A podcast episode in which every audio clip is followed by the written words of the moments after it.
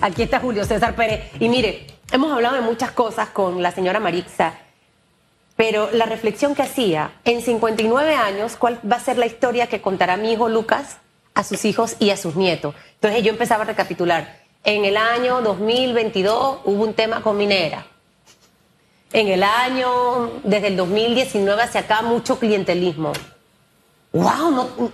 ¿Qué contamos, Julio César? Sí, eh, buenos días, ante todo, Susan, Félix y, y televidentes y radio escucha. Eh, quizás lo único que se me ocurre en, estos 30 años hacia atrás, eh, hablando de los 90, los 2000, 2010, es quizás el tema de la pandemia y fue un tema mundial. O sea que es un tema que se puede hablar desde Panamá Pero qué triste. hasta India, sí, y, lo que se podrá contar en 59 años eh, puede ser un poco esto, de cómo se vivió el encierro, eh, cuáles fueron las medidas adoptadas por país, pero no es algo, como tú dices, específico, único de Panamá. Eh, creo que nos hemos mantenido en eso bastante estables, por, por usarle una palabra, pero no han sucedido hechos, digamos, extraordinarios, como sí lo sucedieron justamente como, como hablaban con la doctora Lazo, de no solamente la gesta del 9 de enero eh, del 64, sino eh, la Operación Soberanía del 58 o la Marcha Patriótica del 59 y, muchos otros, muchas otras eh, hechos. De hecho, en el 59 también fue la marcha del hambre y la desesperación, si no, si no mal recuerdo. Em, así que sí, sí que en la década, en el siglo pasado, perdón, en cada década hubo como un hito histórico remarcable pero en estos 30 años, el único así, pensando rápido. Mira, desde el 89 hacia acá, todo lo que fue la salida de Noriega, la invasión, eh, cuando se dio todo el proceso de reversión. O sea, luego vamos a, poner en la época del expresidente Ernesto Pérez Valladares, la privatización del tema de la energía, eh, de las telecomunicaciones, el tema de los corredores, o sea, eh, pero a nivel de nuestra historia no vamos a tener nada. Yo no sé si es malo o sea bueno. Hablábamos de la escasez de liderazgo auténtico, de esa formación con la invitada anterior, una escuela pública que tenía nivel de una escuela privada donde todo el mundo se peleaba para que sus hijos estuvieran en un instituto nacional, el Fermín Nodó, con una trayectoria, el colegio eh, eh, también América, o sea, y hemos ido perdiendo parte de eso. Sí, eh, y Puede ser, eh, especulando un poco, que eso se deba a que en el siglo pasado teníamos como enemigos identificados y enemigos claros, ¿no? Teníamos, en primer lugar, a Estados Unidos como, como un enemigo, digamos, de la, de la nacionalidad panameña, que había que expulsarlo de la zona del canal, y después teníamos como enemigo a, los dictadores que, que, tuvo Panamá, ¿no? Entonces, em, teníamos esos dos enemigos muy bien identificados y quizás por eso eran estas grandes protestas eh, que se dieron eh, primero para expulsar a los estadounidenses de aquí y después para expulsar a los militares con las cruzadas civilistas y demás. Pero después de, la invasión eh, norteamericana, parece que no tenemos un enemigo claro, identificado y, parece que el enemigo somos quizás nosotros mismos o las personas que colocamos en el poder, pero no hay como, como, como una insignia común con la, contra la cual luchar. Entonces quizás las protestas están más dispersas, ¿no? E, ese relevo revolucionario existe actualmente porque si nos vamos en los últimos años, los jóvenes que se han manifestado en contra de las malas acciones de los gobiernos, siempre nos podemos enfocar en la Universidad de Panamá. Es difícil eh, ver en el interior del país jóvenes eh, protestando por eh, causas que son legítimas. Me llama la atención algunas gráficas de los caricaturistas en efecto son muy críticos. Algunas de que en el, 9 de enero de 1964 colocan la imagen de los jóvenes del Instituto Nacional con la bandera cruzando la cerca para ingresar al área canalera. Y paralelamente jóvenes cruzando una cerca con su traje de baño para ingresar a la playa. Y otras donde hay jóvenes, en estas caricaturas, jóvenes con eh, el jamón en mano cruzando la cerca.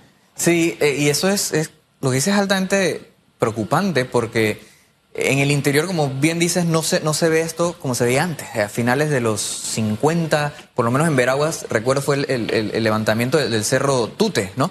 Eh, en el interior habían estos surgimientos de, revolución, de resistencia contra eh, la autoridad del momento que, ya no se ve tanto. Incluso, eh, Félix y, y Susan, el año pasado, cuando fueron las protestas del mes de mayo por el tema de la gasolina, como duraron un mes, dos meses, eh, las protestas y eso llegó a medios internacionales, eh, la DW, la BBC, la CNN, que sacaron reportajes sobre esto.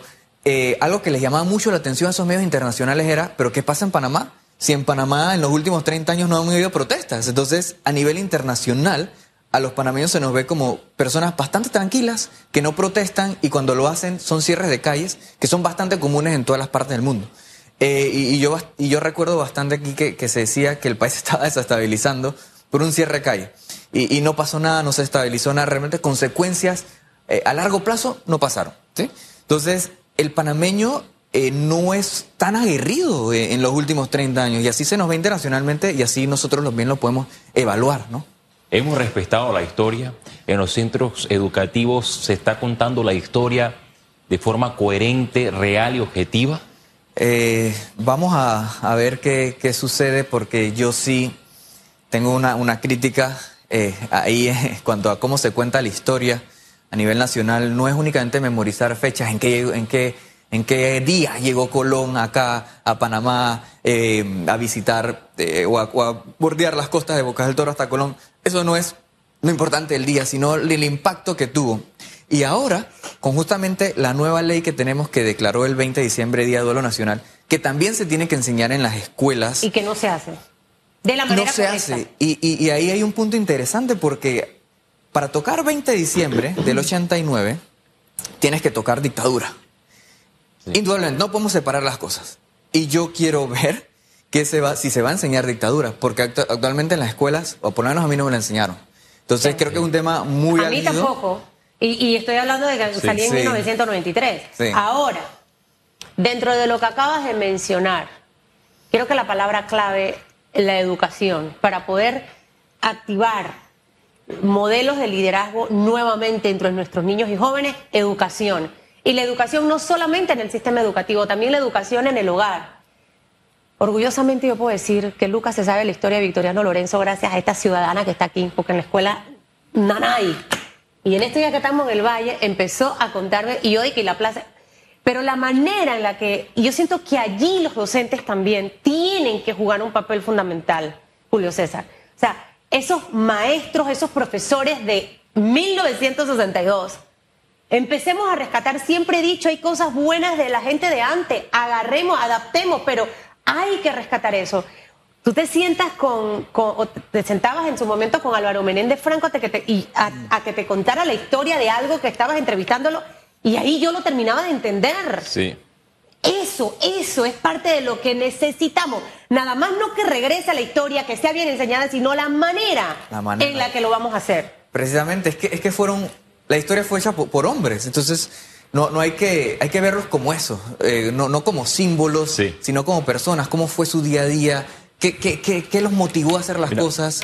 hay que enseñar la historia desde el punto de vista del hombre. En el tema de la dictadura, Creo que eh, hay historiadores que no han sido objetivos a la hora de, impartir y de enseñar la historia, porque si eres alguien del Partido Revolucionario Democrático, profesor de historia, difícilmente le hablas a, los estudiantes que hubo una dictadura, que hubo dos dictadores, que hubo personas desaparecidas y hasta el momento se desconoce en realidad qué fue lo que sucedió. Pero si te imparte clase otro docente, que tiene otra óptica, te sale con que sí hubo dictadura. Entonces creo que siempre en la historia, en la enseñanza de la historia, hay esas dos vías. Sí. Si enseño eh, eh, esa historia oscura, triste y lamentable, o si solamente le hablo a los estudiantes de historias rosas, de momentos de alegría, de momentos de emoción, y no toco los momentos que marcaron precedentes.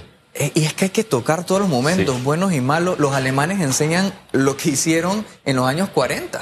Eh, y, es que no fueron ellos, fueron los alemanes en los años 40. Entonces no podemos decir, ah, ok, lo que, lo que se hizo en los años 60 y 70 somos nosotros. No, fueron otros panameños. Y por eso es que hay que enseñarlo así. No, es que todo el marco de la historia, o sea, no sé, yo amo mi época, respeto las de ahora pero todavía la música, o sea, son muchos aspectos de, tantas cosas que hemos perdido y que sería bueno empezar a rescatar. Hoy, 9 de enero, haga cosas con sus hijos. Empiece a hablar de esas metas, esos sueños, todas esas cosas que quieren y cómo desarrollar un verdadero y auténtico liderazgo. Muchísimas gracias, mi querido Julio César. Te quiero dar un dato, gracias. ya que estás de vuelta en la casa.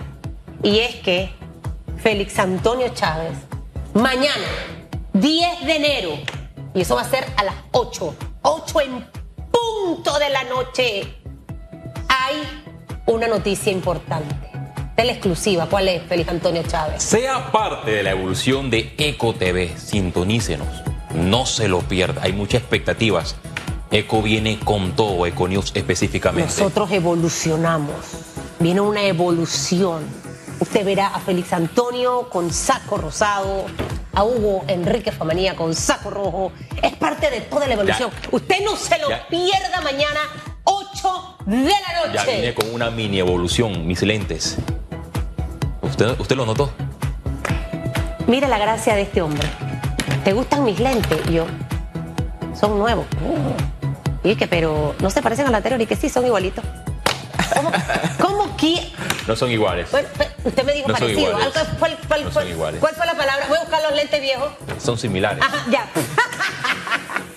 Tenía que ponerse los lentes amarillos. ¿Usted se imagina los lentes amarillos? No, no, no, no, no, no, no, tampoco, tampoco. A O esos, niveles, rojo. a esos niveles no llego. Mire, mire, unos así, ¿ve? El abogado Félix Antonio Chávez, el hombre de los lentes rojos. ¿Usted se imagina? Sí. Va a marcar pauta. Revolucionario. Uf, Impactante. revoluciona un auténtico y verdadero liderazgo.